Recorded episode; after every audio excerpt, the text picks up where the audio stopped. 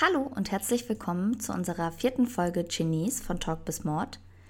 Könnt ihr es glauben, dass mein Mikrofon heute mal funktioniert und man mich richtig hören kann? Dass es nicht so klingt, als würde ich auf Toilette sitzen und eine Sprachaufnahme machen? Denise, was sagst du dazu? Äh, ich bin auch positiv überrascht. Wir hoffen, dass jetzt alles klappt und wir uns als auch euch zufriedenstellen können. Wir wollen uns außerdem noch bei euch für das ganze Feedback bedanken, was wir bekommen haben. Darüber freuen wir uns natürlich sehr. Mhm. Wir würden uns freuen, wenn ihr uns vielleicht auch einfach noch mehr Rückmeldung geben könntet, damit wir auch an uns arbeiten und eure Wünsche und Vorstellungen umsetzen können. Das Feedback könnt ihr uns gerne auf unserem Instagram-Account dalassen. Ihr findet uns unter Genies, also D-S-H-E-N-I-S-E. -E. Uh, du könntest an einem Buchstabierwettbewerb teilnehmen. ja, ne? Glaube ich auch. Ich fand's sehr schön. Außerdem möchten wir auch noch mal was zu unserer ersten Mordfolge klarstellen. Wir haben in dieser Folge über Jürgen Bartsch und sein frühes Leben gesprochen und sind darauf eingegangen, dass er die ersten elf Monate seines Lebens im Krankenhaus verbracht hat. Hier war unsere Meinung recht festgefahren, dass ihm dort gar nicht die Liebe gegeben werden kann, die ein Kind in diesem Alter eigentlich bräuchte. Zu diesem Punkt möchten wir uns aber nochmal verbessern. Wir haben eine Freundin, die als Kinderkrankenpflegerin im Krankenhaus arbeitet und diese hat uns nochmal vor Augen geführt, dass die Pfleger und Pflegerinnen, heutzutage zumindest, super lieb mit den Kindern und Babys umgehen und versuchen ihnen so viel Liebe wie möglich und so viel Nähe wie möglich, zum Beispiel durch Kuscheln zu geben. Daher geht an dieser Stelle nochmal unser Respekt an alle Pfleger und Pflegerinnen bzw. Krankenschwestern raus. Genau, da stimme ich Sharina natürlich zu. Respekt an alle. Ähm, bevor ich jetzt mit unserem neuen Mörder loslege, möchten wir auch noch einen kleinen Buchtipp von einer lieben Zuhörerin raushauen. Und zwar handelt es sich dabei um die Autobiografie Ich war Kind C von Christopher Spry. In dem Buch handelt es sich, wie in unserer ersten Mordfolge, um einen hilflosen Jungen, der mit einigen anderen Pflegegeschwistern unter der Gewalt seiner sadistischen Pflegemutter gelitten hat. Er beschreibt dort unter anderem auch die Beziehung zu seiner Pflegemutter, wieso er die Misshandlung nie jemandem gemeldet hat und wie er als Kind darüber gedacht hat. Vielleicht kann man dann auch noch mal die Sicht vom Fall Jürgen Bartsch und dessen Kindheit nachempfinden. Und außerdem kann man anhand des Buches auch noch mal sehen, wie krass sich ein Leben, nach solchen Erlebnissen in unterschiedliche Richtungen entwickeln kann.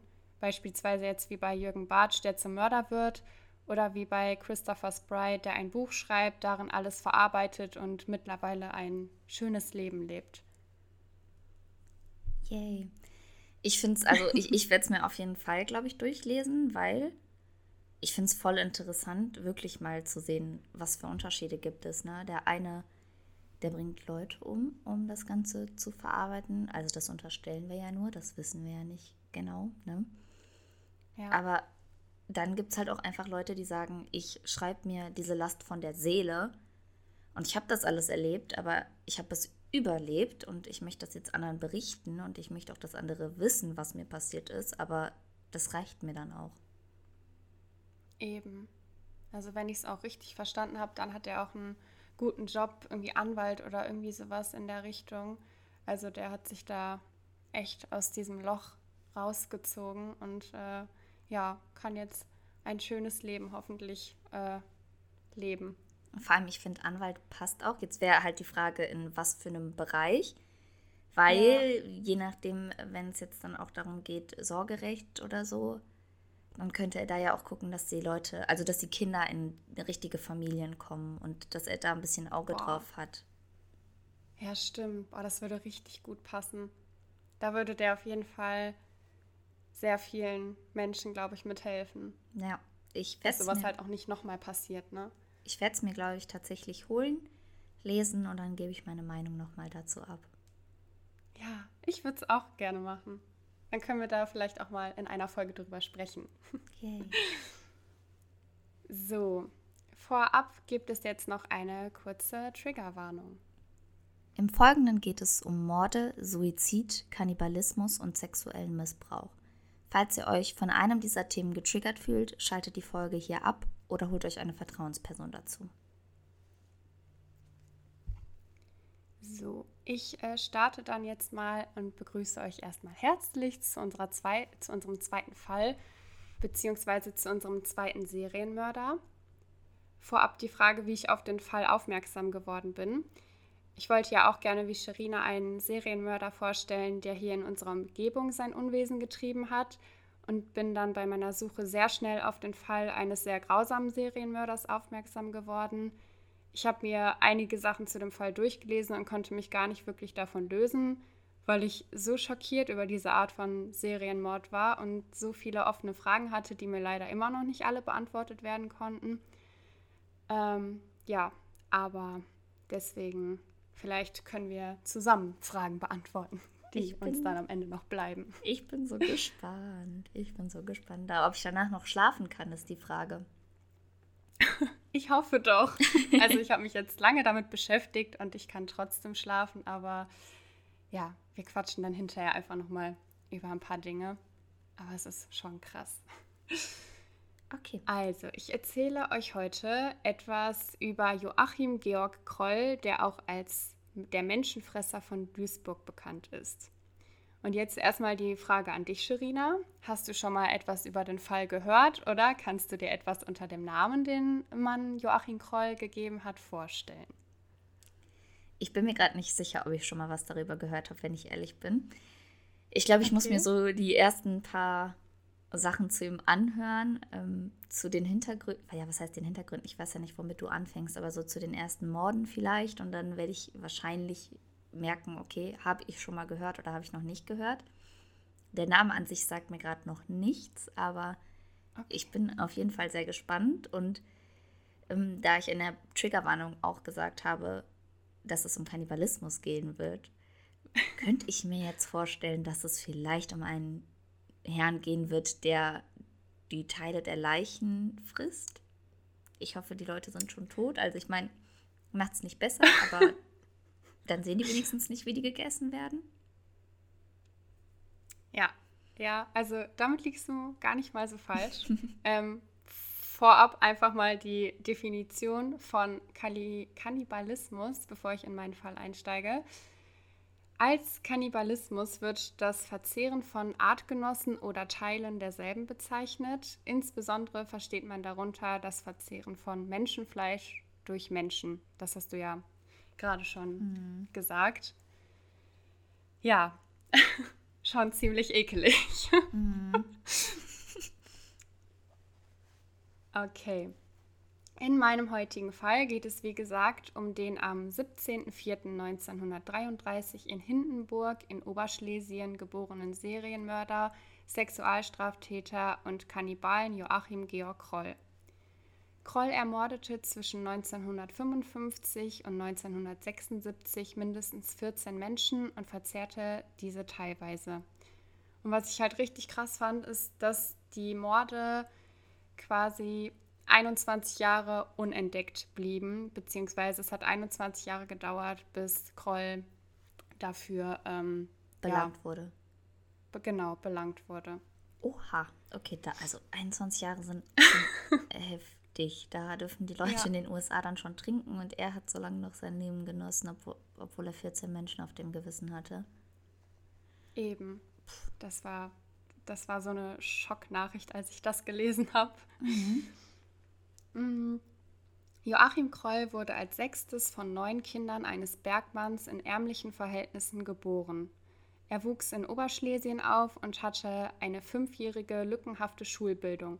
Er wird als schwächlich und unscheinbar sowie wenig intelligent beschrieben, was auch sein IQ-Testergebnis von 76 nach seiner Verhaftung bestätigte.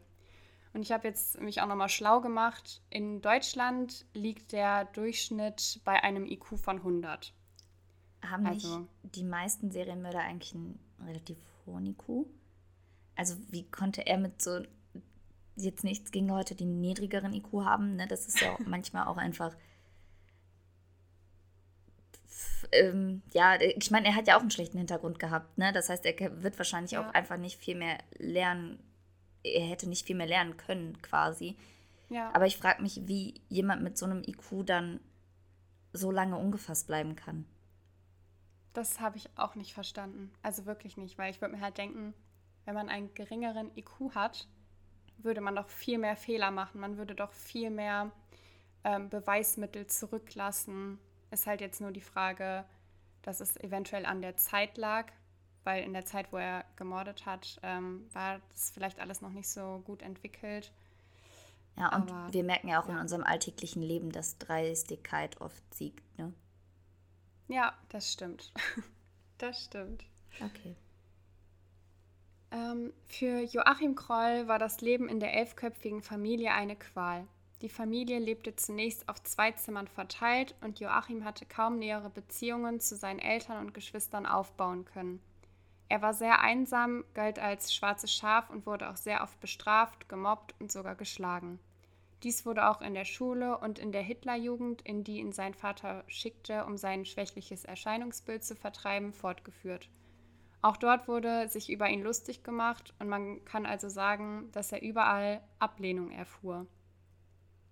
Kroll hatte in seiner Kindheit mit ansehen müssen, wie Frauen vergewaltigt, Menschen getötet oder Kinder mit Sprengstoff spielten und dabei in die Luft gejagt wurden. Als Jugendlicher arbeitete er auf einem Bauernhof, bei dem jeder Fehler bestraft wurde, natürlich auch mit Schlägen. Als er dann in dem Alter war, in dem ihn Frauen interessierten, versuchte er sich diesen zu nähern. Da er aber nie gelernt hatte, wie man mit Menschen vernünftig umgeht, benahm er sich übergriffig und erfuhr auch hier wieder äh, starke Ablehnung. Joachims äh, Wut steigerte sich und sein Hass projizierte sich vor allem auf Frauen. Kannst du dir vorstellen, was das mit einem Menschen macht? Du kriegst erstmal überhaupt gar keine Liebe, bist für alles bestraft und erfährst nur Ablehnung. Also da kann man doch überhaupt gar kein soziales Leben richtig aufbauen. Nee, eben.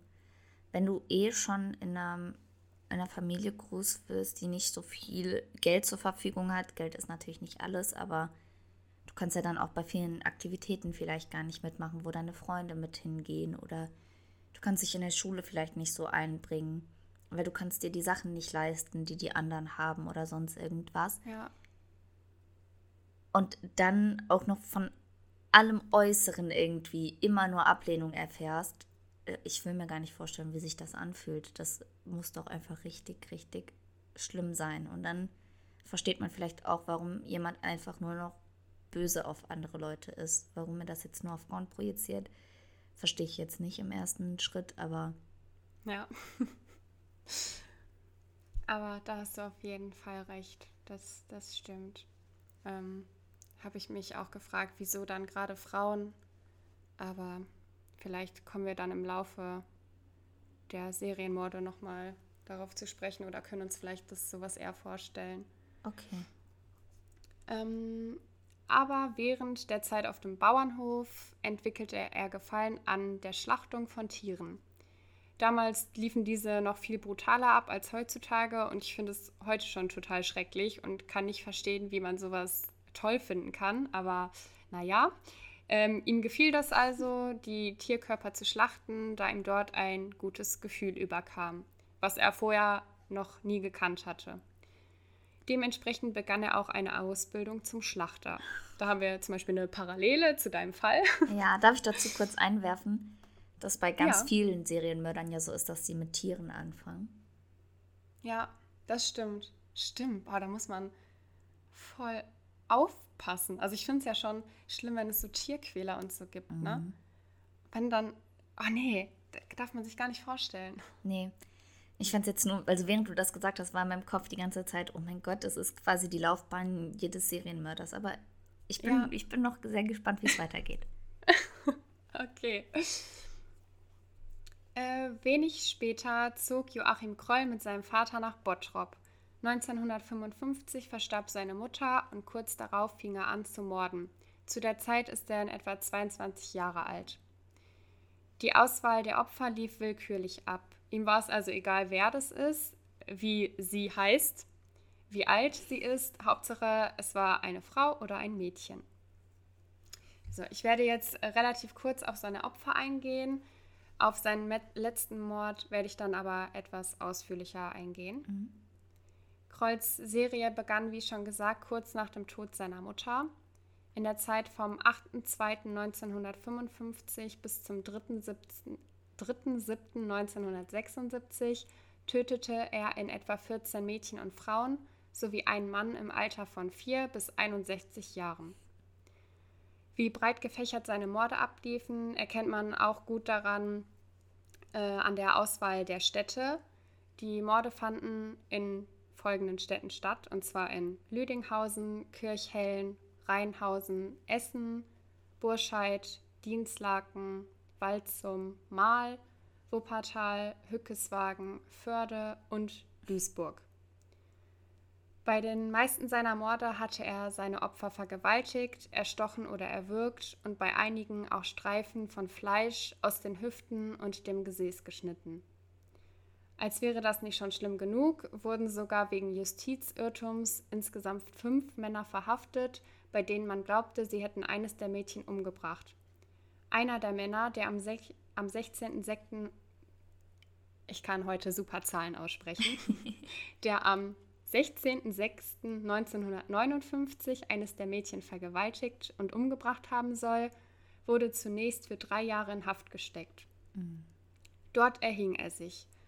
Das war leider nicht der einzige Fall von Selbstmord, sei es durch falsche Verdächtigungen und dem Gedanken, dass man ohne diese eine tote Person nicht mehr leben kann, oder weil man durch Hetze der Nachbarschaft quasi in den Tod getrieben wurde, haben sich noch zwei weitere Männer das Leben genommen. Wieso mussten also Unschuldige ins Gefängnis? Kroll hatte nicht nur das Leben von unschuldigen Mädchen und deren Familien zerstört, sondern auch von Menschen, die in einigen Fällen nicht einmal etwas mit dem Tod zu tun hatten. Ich habe jetzt leider nichts über die ähm, Untersuchungen der unschuldigen Verhafteten gefunden, aber ich dachte, ich spreche das trotzdem mal an und frage dich, ob du vielleicht eine Idee hast, was da schiefgelaufen sein kann. Äh, du meinst jetzt was da schief gelaufen, gelaufen sein kann, dass die die Leute festgenommen haben anstatt ja. ihn, oder? Genau. Ich glaube, ich habe halt. Ja. Ja. Sprich ruhig. Ich wollte nur sagen, ich habe da nicht wirklich was zu gefunden und habe mir dann halt selber nur die Frage stellen können und beantworten können und musste halt raten. Und ich dachte, ich frage dich mal, ob du das vielleicht genauso siehst ähm, wie ich. Ich glaube tatsächlich, dass die Polizei damals einfach schnell denjenigen finden wollte, der das gemacht hat, weil die Leute hatten wahrscheinlich auch Angst und die Angst hat sich immer weiter verbreitet und wenn die Polizei dann den Mörder nicht mal findet, dann äh, ist die Hysterie noch größer. So dass die, glaube ich, einfach nur irgendjemanden finden wollten, um dem die Schuld in die Schuhe zu schieben, damit die sagen können: guck mal, wir haben unsere Aufgaben erfüllt, wir haben jetzt den Mörder gefunden, ihr könnt euch alle beruhigen. Da wurden wahrscheinlich auch einfach Leute genommen, die vielleicht irgendwann schon mal gewalttätig geworden sind und die vielleicht auch in ja. der Nähe, in der Umgebung irgendwo gewohnt haben oder so. Weil ansonsten kann ich es mir nicht richtig erklären, wenn ich ehrlich bin. Was, was war dein Ansatz? Das, das waren auch meine Ansätze.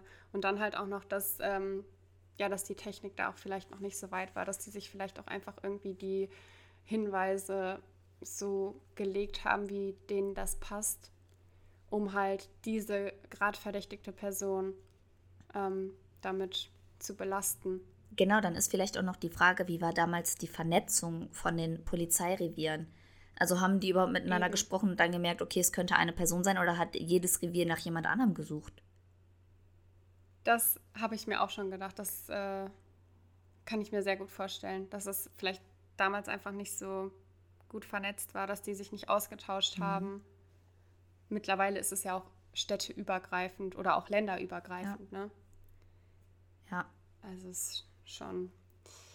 Ja, aber ich hoffe einfach, dass sowas heutzutage nicht mehr passiert, wenn wir das schon, ja, ein bisschen gruselig. Mhm, das würde ich so unterschreiben.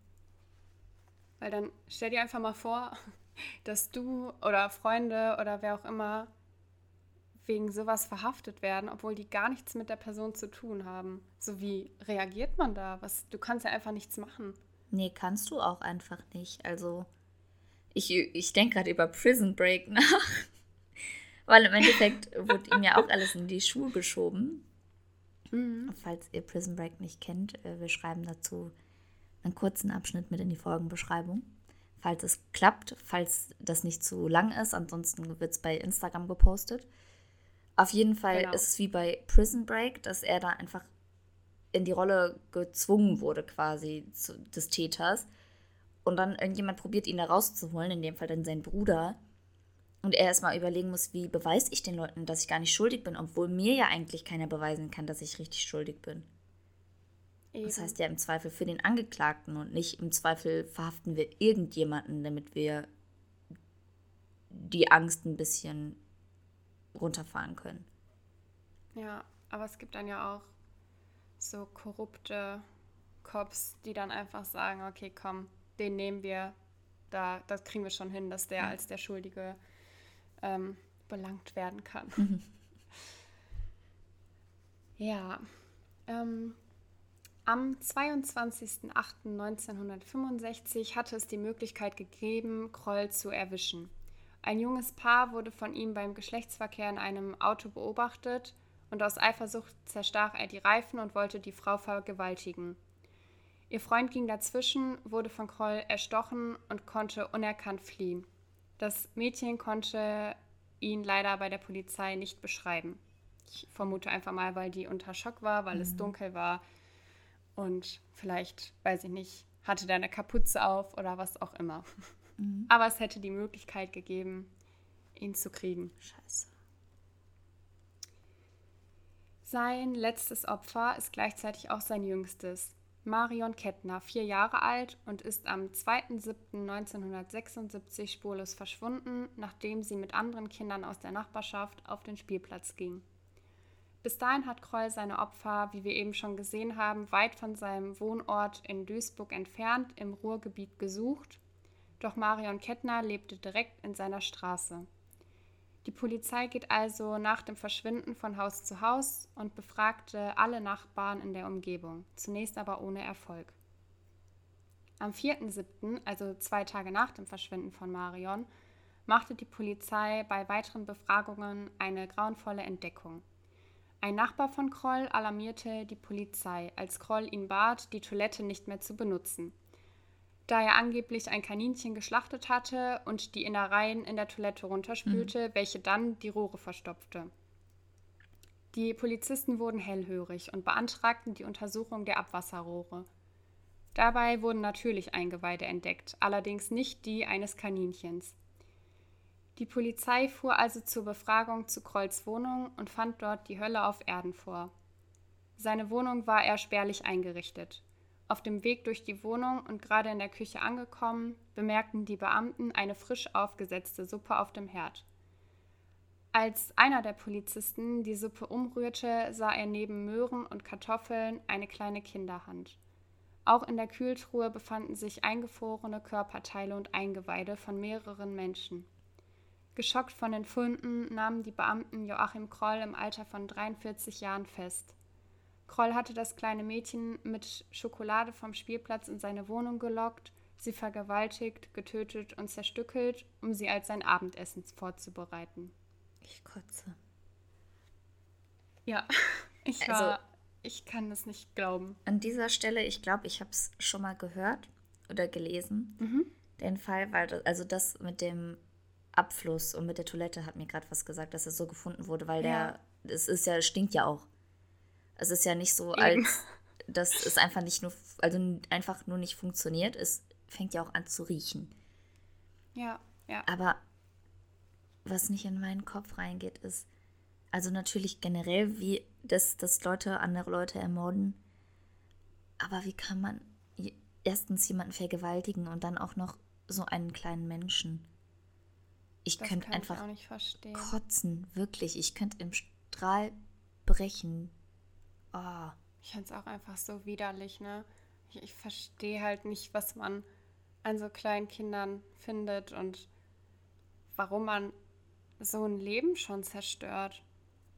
und sie dann Also, noch essen das, möchte. ich habe es nicht begriffen. Ja, eben. Dazu kommen wir dann aber gleich noch, Mhm. was er dazu gesagt hat. Mm, Bernd Jägers, der Kriminalobermeister und der Leiter des Vernehmungsteams, kümmerte sich also nach der Verhaftung um das Geständnis von Kroll. Er hatte schon zu Beginn das Gefühl, dass Kroll noch mehr zu verheimlichen hatte. als eben den Mord an Marion Kettner. Zu Beginn gestand Kroll nur den Mord an sie. Bernd Jägers versuchte sich nun an einer anderen Taktik und freundete sich quasi mit Kroll an.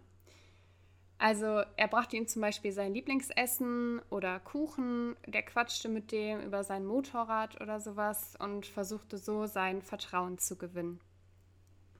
Kroll erzählte also, dass er einfach nur mal aus Neugierde wissen wollte, wie sich Menschen, wie Menschenfleisch schmecken würde. Ähm, dass hm. er es dann probiert hat und dass ihm das aber gar nicht so geschmeckt hat wie gedacht. Aber Hauptsache weitermachen, ja. Ja. Also warum stellt Keine man Ahnung. sich die Frage, wie Menschenfleisch schmeckt? Und wenn es ihn noch so brennend interessiert, hätte er sich da einfach ein Stück vom Oberschenkel abschneiden können. Eben, da hätte er wenigstens niemand anderen verletzt. Eben. Und probieren ist für mich einmal, aber er hat ja schon von Frauen aus vorherigen Jahren Fleisch abgeschnitten. Ja, aber Denise, und vielleicht auch da probiert. Ja, aber vielleicht wollte er da auch einfach nur wissen, schmeckt es dann in verschiedenen Altersgruppen anders? also. Oh mein ne? Gott. Meinst du, bei Jüngeren ist es frischer? Boah, ich schwöre es dir, mir wird wirklich Boah. übel. Was?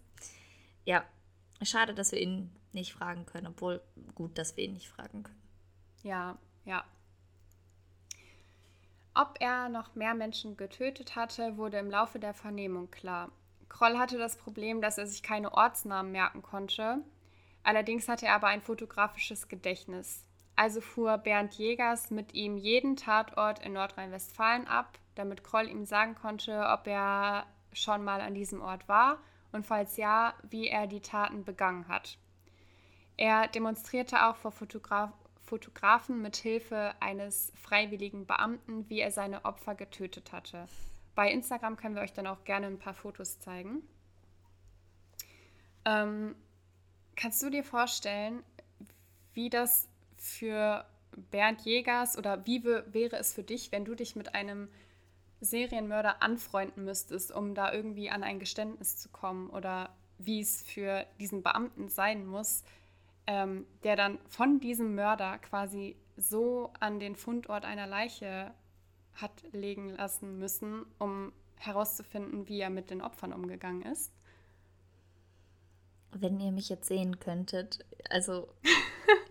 ich, nee, De Denise, siehst du in meinem Gesicht, dass ich gar nicht weiß, was ich dazu sagen soll. Ich finde es einfach. ja. ich finde es einfach heftig und ich denke mir, wie schwer muss es diesem Mann gefallen sein, also dem Beamten, sich auf sowas einzulassen und ihm das Gefühl zu geben, ey, ja. ich mag dich, wir kommen gut miteinander klar, ich mache gern viele Sachen für dich. Ich meine, ihm war ja die ganze Zeit im Hintergrund natürlich klar, ich mache das nur, um an die Infos zu kommen. Und es hat ja scheinbar auch ja. funktioniert, ne? Da hat ihn ja die Infos gegeben. Aber erstmal über deinen Schatten zu springen und sagen, äh, zu sagen, ja, ich mache das jetzt und ich tue so, als wäre ich mit ihm befreundet, damit ich diese Infos bekomme. Und ich lege mich abends in mein Bett und weiß, ich habe mit einem Mörder und Vergewaltiger und Kannibalen gerade eine Freundschaft aufgebaut, damit er mir am eigenen Leibe zeigt, was er mit diesen Menschen gemacht hat. Ich glaube, ja. ich könnte nachts nicht mehr schlafen. Das glaube ich auch nicht. Vor allen Dingen, ähm, Bernd Jägers zum Beispiel, der war halt auch noch echt jung. Also der war, ich glaube, okay. 27. Ach was. Hatte gerade eine kleine Familie aufgebaut. Und wenn du dann vor so einem Typen sitzt, der ein kleines Mädchen umgebracht hat, die vielleicht auch in dem Alter von deinem Kind sein könnte. Und eine Frau, die in dem Alter deiner Frau sein könnte. Ja, eben, das stimmt. Also kann ich, ich glaube, du bist da wirklich einfach erstmal ein bisschen gestört von. Mhm. Das und es gab halt auch noch ähm, voll die Kritik von der Außenwelt, sag ich mal. Also es ist auch in der Presse rumgegangen, dass der sich mit dem angefreundet hat und äh, dann gab es da Aufstände, warum man sowas macht, weil die Leute das nicht verstehen konnten. Im Endeffekt, ähm, ja, kann man ihm und dem Beamten ja dankbar sein, ähm, dass diese Verhörmethode gelang und mhm. somit dann auch eben Morde, die noch unentdeckt oder unerklärt waren, gelöst werden konnten. Das ist es. Ich glaube, die Leute haben sich gar keine Gedanken zu den Hintergründen dieser äh, Freundschaft gemacht, sondern sich ja. erstmal nur gedacht, warum gehen die so gut mit einem Mörder um, der so Eben. vielen Leuten so viel Schlechtes angetan hat. Wobei ja. das für die einfach von Anfang an Berechnung war. Das stimmt. Also ich glaube nicht, dass man sich freiwillig mit jemandem so anfreunden kann. Wobei das Thema hatten wir auch schon in der letzten Folge. Aber ähm, ja, also nee, ich könnte das glaube ich nicht. Nee, ich auch nicht. Definitiv nicht. Mm. Die Fälle beschäftigten Jägers noch lange, da Kroll ihm von über 20 Orten erzählt hatte, ihm allerdings nur 14 Morde nachgewiesen werden konnten. Am 4.10.1979 begannen die Verhandlungen vor dem Landesgericht Duisburg. Kroll wird zunächst für achtfachen Mord und einem versuchten Mord angeklagt. Bei der Verhandlung sollte mit Bedacht vorgegangen werden, um Kroll für all seine Morde zur Rechenschaft zu ziehen. Für die Angehörigen war das eine schlimme Zeit. Alles, mit dem sie über Jahre versucht hatten abzuschließen, ähm, wurde wieder aufgerollt. Also mhm. das nee, möchte ich mir nicht vorstellen, wie die sich da gefühlt haben müssen. Am 13.07.1981 wurde eine 54-Jährige in den Zeugenstand gerufen. Die Mutter von Monika, dem, dem zwölfjährigen Mädchen, welches 1962 in Dienstlaken ermordet wurde.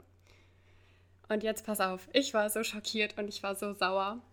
Ähm, am Abend vor dem Tod des jungen Mädchens saß diese mit ihrer Mutter vor dem Fernseher und schaute sich die Tagesschau an welche gerade über ein verschwundenes und erwürgtes Mädchen berichtete. Jetzt kannst du ja mal raten, wer neben den beiden auf der Couch saß und zuhörte, wie Monikas Mutter noch zu ihr sagte, du darfst auf keinen Fall mit einem Fremden mitgehen. Nein, die war nicht mit dem zusammen. Doch. Nein. Doch. Nein. Der saß, der saß wirklich mit denen auf der Couch und einen Tag später hat er die umgebracht. Und ich habe mich gefragt, woher kennen die sich? Wie muss der Typ drauf gewesen sein, dass der, dass der sich quasi mit denen angefreundet hatte, weil er ja sozial eigentlich nicht so kompetent war. Und dass, dass er dann wirklich die Eier hat, und am nächsten Tag dieses Mädchen umbringt, obwohl der am Vortag noch mit ihr und der Mutter da auf der Couch saß. Ja gut, aber im Endeffekt konnte er sich danach ja sicher sein, dass er nicht verantwortlich gemacht wird dafür, weil sie hat ja gesagt, geh nicht ja. mit einem Fremden mit und den kannten sie ja. Ja, das stimmt. Also vielleicht hat er sich dann einfach also, sicherer gefühlt und dachte so, boah, jetzt kann ich es durchziehen, weil sie vertraut mir so sehr. Ja. Das. Boah, aber die arme Mutter. Ja, aber die macht sich doch die Todesvorwürfe. Fällt einem sowas nicht auf, wenn man mit so jemandem was zu tun hat? Der muss ja übelst der gute Schauspieler sein. Ja, ich weiß es nicht. Keine Ahnung. Würde uns auffallen, wenn irgendwer in unserem Umfeld ein Mörder wäre? Ich, ich weiß nicht. Sherina winkt gerade in die Kamera. Möchtest du uns was sagen? Nein, ich doch nicht, nein. ja, aber ich war wirklich schockiert. Ja. Ähm, Im Gerichtsprozess bekannte er sich dennoch nur zu seinem letzten Mord, obwohl er in den Verhören mit Jägers auch die anderen Morde gestand. Was ich aber auch noch ziemlich komisch fand und wo ich nicht wusste, ob ich lachen oder weinen soll, ist, dass Kroll geglaubt hat, dass er freigesprochen werden würde und man ihm dann auch einer OP unterziehen würde, die dafür sorgt, dass er sich nicht mehr an Frauen vergehen würde. Das hatten wir auch in deinem Fall schon mhm. ähm, mit der Kastration und der äh, OP am Gehirn. Mhm. Aber nein, also dass der wirklich geglaubt hat, okay, das, ich werde freigesprochen, wenn die diese OP mit mir machen. Die sind doch so Katastrophe. Mhm.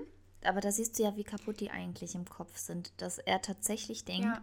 er hätte das alles machen können und dann, weil er, nachdem er das alles gemacht hat, eine OP machen lässt, dass er dann ja, freigesprochen richtig. wird. Ja, gut, dann wird das ja wohl nicht mehr vorkommen. Scheiß drauf, was vorher passiert ist. Egal, Bruder, Eben. gut, dass du dich operieren lässt. Ja, das ist wie so eine Entschuldigung. So, okay, ich habe jetzt Leute umgebracht, aber wenn ich mich operieren lasse, dann ist doch alles vergessen, oder? Keine Ahnung, also. was in deren Köpfen vor sich geht. Nach 155 Prozesstagen, die sich über zweieinhalb Jahre erstreckten, wurde Joachim Georg Kroll letztendlich 1984 zu neunmal lebenslanger Haft verurteilt. Knapp zehn Jahre später starb er an einem Herzinfarkt. Finde ich ja auch schon unfair. Ähm, aber gut. Ähm, kannst du dir jetzt im Nachhinein irgendwie vorstellen, warum er diese Taten begangen hat? Glaubst du, dass es wie bei Jürgen Bartsch daran liegen könnte, was er in seiner Kindheit erlebt hat? Ähm, oder denkst du, dass es auch an seinem geringen IQ liegen könnte, dass er zu blöd war? Ähm, wobei ja, wie wir ja vorhin schon gesagt haben, Serienmörder ja eigentlich relativ intelligent sind. Aber denkst du, das hat vielleicht auch irgendwie Auswirkungen auf seine Taten gehabt? Ich bin gerade so ein bisschen zwiegespalten, weil mir fällt, also hm, ich fange nochmal von vorne an.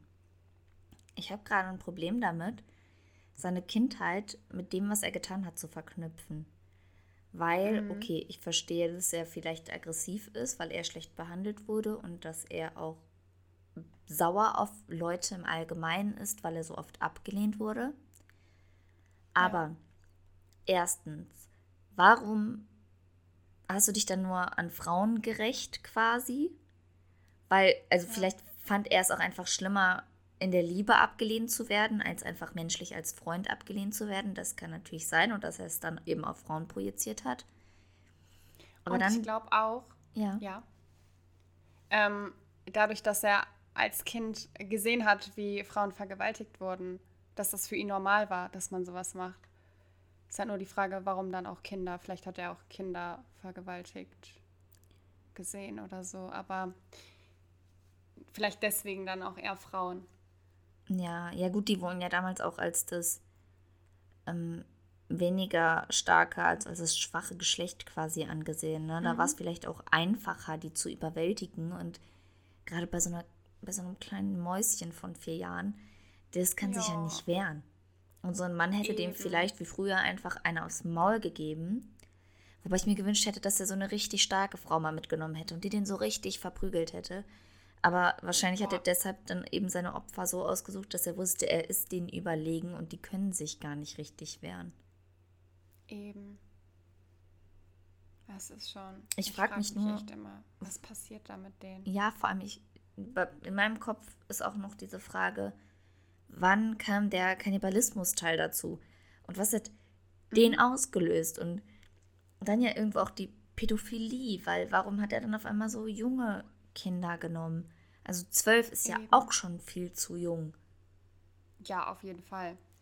Das ist. Ähm, beim Kannibalismus, äh, also ich habe mir die Fragen auch gestellt und konnte wusste nicht, wie ich das einzuordnen habe. Mhm. Bei dem Kannibalismus ähm, habe ich mir dann auch nochmal überlegt, als er diese Schlachterausbildung gemacht hat, hat er gesagt, dass ihn das so fasziniert hat, ähm, wie das ist, ein Tier zu schlachten. Der hat sich daran auch richtig aufgegeilt und mhm. so und hat auch diese Kadaver, ähm, sag ich mal, vergewaltigt. Ähm, und fand das halt einfach richtig toll. Nein, Aber der hat auch wie Tiere er, misshandelt. Also ja. sexuell dann noch. Ja, aber was ich jetzt nicht rauslesen konnte, ist, ob es dann wirklich nur bei, bei den toten Tieren geblieben ist oder ob er das dann auch mit ähm, Lebenden gemacht hat. Alter. Will ich mir auch gar nicht ausmalen. -mm. Boah, ja, wie ekelhaft kann man sein. Anstatt, guck mal, gerade so ein Mensch, der hat so viel Schlechtes erfahren. Anstatt dass der sagt, okay, pass auf, ich möchte was Gutes beitragen zur Gesellschaft. Ich weiß ich nicht, ich mache Obduktion. Ich habe Spaß daran, Leute aufzuschneiden. Ja. Dann schneide Leute auf, die eh schon tot sind und finde heraus, warum die Eben. gestorben sind. So mach ja. irgendwas Gutes, was den Menschen auch was bringt. Aber dann einfach zu sagen, nö, nö, ich nehme mir das, ich nehme schwächere Leute und dann Ich frage mich aber auch immer noch, wie er so lange unentdeckt bleiben konnte. Und dann auch tatsächlich, die Polizei hatte den ja scheinbar gar nicht auf dem Schirm. Es ist ja alles dann nur durch den Nachbarn ins Rollen gekommen, ne? Ja, richtig. Also keine Ahnung, was der bei den Befragungen vorher zu denen gesagt hat, dass die ähm, nicht mal dachten, ach, den sollten wir uns vielleicht mal genauer angucken. Ähm, aber wahrscheinlich auch, weil er städteübergreifend gemordet hat und die sich dann wirklich nicht ausgetauscht haben. Ja, aber warum haben die den dann nicht mal für einen Fall festgenommen? Weißt du, weil in irgendeiner ja. dieser Städte wird er ja dann zwischenzeitlich auch gewohnt haben. Und wenn man den nur für ja. einen Scheißfall festgenommen hätte, dann wäre er ja trotzdem einfach im Gefängnis gewesen und hätte nicht weitermachen können. Aber die haben es ja nicht mal geschafft, ja, den für einen der Fälle verantwortlich zu machen. Nee, dann nehmen die lieber Unschuldige, die sich dann das Leben nehmen müssen, weil die damit nicht umgehen können. Was ja auch verständlich ist. Also da war ja, ja einer, der ähm, wurde danach nach der Festnahme entlassen und die Nachbarn haben ihn dann quasi so schikaniert und so dazu gedrängt, dass er doch schuldig ist, dass, dass er damit nicht leben konnte. Kann ich auch nachvollziehen. Was machst du denn in so einem ja. Fall? Vor allem vielleicht auch, obwohl, also ich finde es teils egoistisch, teils kann ich es vielleicht irgendwo nachvollziehen. Weil stell dir vor, du hast eine kleine Familie und dir wird dann auf einmal sowas unterstellt Du kannst aber gerade nicht beweisen, dass es gar nicht so gewesen ist, beziehungsweise es glaubt dir ja. keiner, auch wenn du dich rechtfertigst. Deine Familie wird ja komplett Eben. mit reingezogen. Die haben ja gar keine andere Möglichkeit. Also. Ja. Das ist, aber das dann lässt, lässt du dir auch quasi zurück, wenn du dir das Leben nimmst. Und die müssen dann einfach damit klarkommen. Ich denke mir halt, das ist doch auch wie so ein Eingeständnis, oder? Was, ja, also, was heißt wie ein Eingeständnis? Vielleicht denken die halt einfach, ja, ich kann die Leute nicht davon überzeugen. Wenn ich die nicht davon überzeugen kann, dann hasst mich sowieso jetzt jeder und dann kann ich mir auch das Leben nehmen und meine Familie ist dann vielleicht auch besser ohne mich dran, damit die nicht mit dem Vergewaltiger zusammenleben.